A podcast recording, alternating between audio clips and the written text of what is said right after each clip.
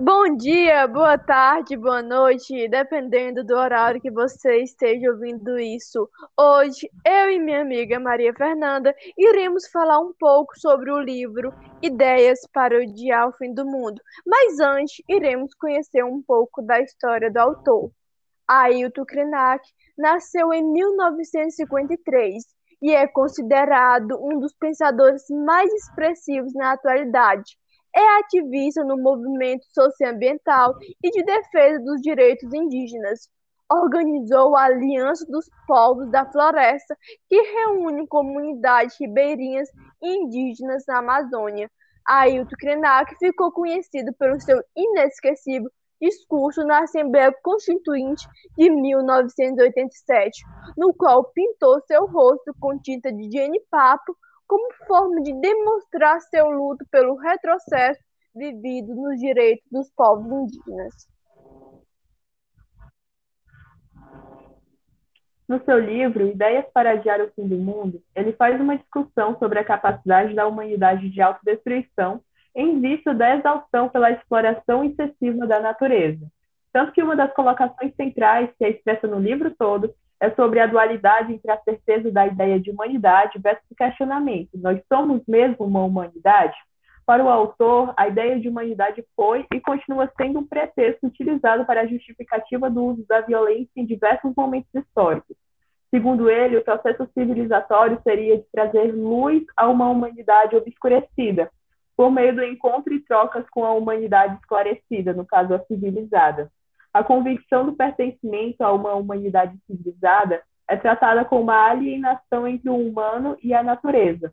Ele fala que com o passar do tempo, a humanidade ela começa a perder o sentido de pertencimento, o sentimento de pertencimento e um distanciamento do lugar de origem, bem como o vínculo com a identidade ancestral. Um antídoto para para esse estado de afastamento e alienação é dado pelo autor e expresso numa visão compartilhada, inclusive por muitos povos indígenas, de que tudo é natureza, o cosmos é natureza. Para o autor, o descolamento entre o homem e a natureza suprime os formatos diversos assumidos por diversos grupos, cuja organicidade incomoda as grandes corporações, sendo considerada uma sub-humanidade, negando a diversidade de culturas e de modos de vida. Ao longo do texto, o autor trata de forma crítica com o que ele chama de mito da sustentabilidade, onde alega que a sustentabilidade é uma narrativa travada pelas corporações para justificar as, as suas agressões à natureza. Para o autor, o fim do mundo não é uma preocupação exclusiva do antropoceno nem da dita sociedade civilizada. Existem diversos fins do mundo possíveis e estes podem assumir tantos significados quanto se puderem atribuir. Para muitos dos povos que sofreram um processo civilizatório e cujos mundos subitamente desapareceram, o fim do mundo foi encontrado séculos atrás. Sinais de fim do mundo podem ser visualizados na Guerra Fria, na segregação do ser humano e no iminente apertado do gatilho, ou simplesmente na breve interrupção de um estado de prazer extasiante que a gente não quer perder. A capacidade de adiar o fim do mundo estaria, enfim, ligada à resiliência, à qualidade de não desistir, e essa tal característica espelha a luta dos nossos povos originários que resistem e insistem em adiar o fim de seu mundo, da sua cultura e da sua organização social.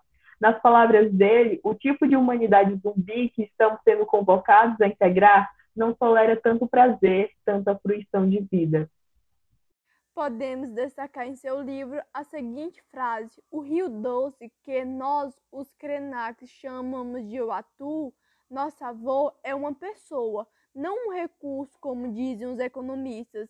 Ele não é algo que alguém possa se apropriar, é uma parte da nossa construção como coletivo.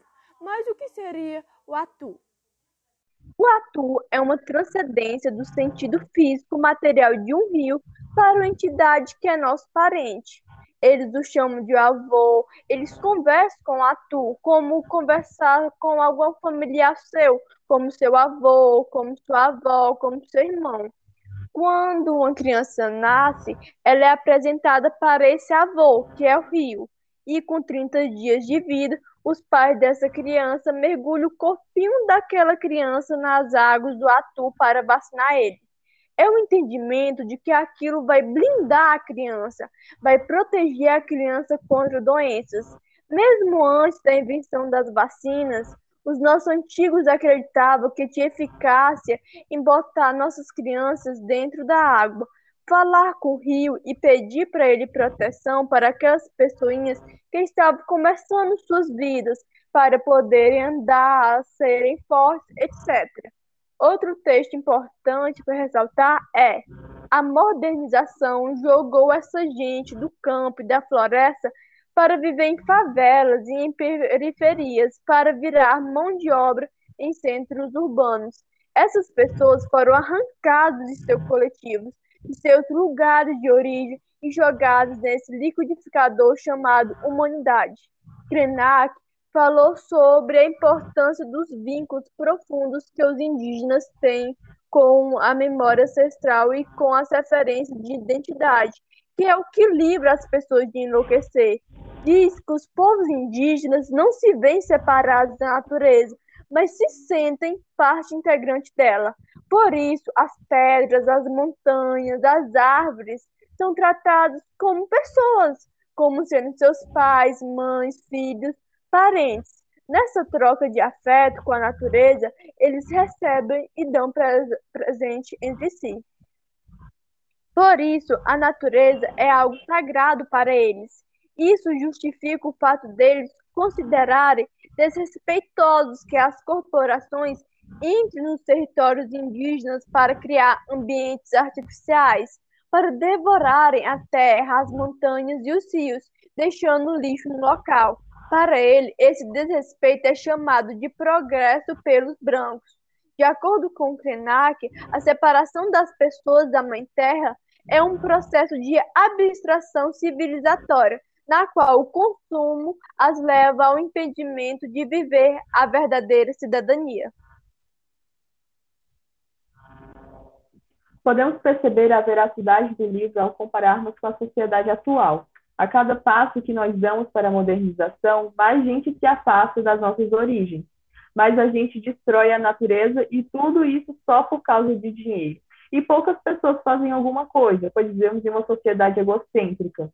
Quando nos preocupamos muito com o nosso status social, mais distante estaremos de nos encontrar. Encontrar o verdadeiro sentido da vida, encontrar a nossa paz interior e a obra mostra isso. A gente só vive pelo dinheiro? Não. Não, e o pior é que, a, é que as pessoas acreditam nisso. Infelizmente, vivemos em um sistema capitalista fracassado para a maior parte da população e criado por pessoas que creem que o dinheiro é o centro de tudo. Ao terminarmos de ler o livro, vêm os seguintes questionamentos: quem estamos nos tornando? Estamos fazendo algo para mudar a sociedade? Perguntas importantíssimas para o nosso cotidiano. A sensação é que aos poucos estamos nos tornando uma enorme bola de carne, homogênea, consumindo praticamente a mesma cultura, os mesmos aplicativos, as mesmas sopas. Sei mais sobre aplicativos de edição de fotos do que da cultura cearense e sei que isso é resultado da globalização, mas não creio que essa, que essa padronização da humanidade realmente possa ter um final feliz.